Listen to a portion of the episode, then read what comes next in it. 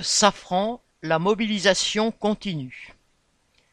Après l'annonce des miettes d'augmentation, (un,six pour-cent) proposées par la direction, les travailleurs de plusieurs sites dans le pays manifestent à l'appel des syndicats depuis deux semaines. Dans certaines usines ont eu lieu des débrayages locaux d'une heure et jeudi 1er février se tenaient des rassemblements.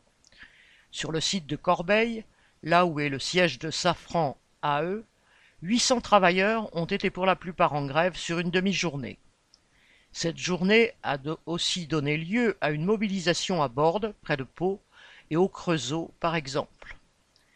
Mercredi 14 février, une nouvelle journée d'action à l'échelle du groupe devait être organisée par plusieurs syndicats pour rassembler tout le monde, de province comme d'Île-de-France, à Paris, devant le siège du groupe. Dès le lundi, de nombreux salariés annonçaient déjà vouloir y participer. À Villaroche, en Seine-et-Marne, quelques dizaines d'ouvriers d'après-midi qui étaient allés à Corbeil avant le travail le 1er février ont pris l'initiative de faire eux aussi grève la semaine suivante en débrayant une heure par jour pendant deux journées.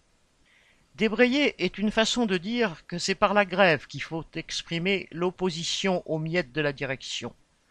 Le fait que ces journées soient bien suivies donne le moral et offre l'occasion de discuter du mouvement de grève puissant qui serait indispensable pour faire réellement reculer la direction sur les salaires. Mais pour cela, il faudrait aller au-delà des quelques journées proposées par les syndicats.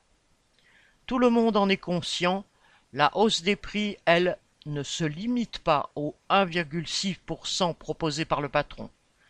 Dernièrement, on apprenait que le PDG de Safran avait reçu plus de deux millions en 2023, soit six mille euros par jour. Les bénéfices records, les actionnaires grassement servis et les carnets de commandes pleins le montrent.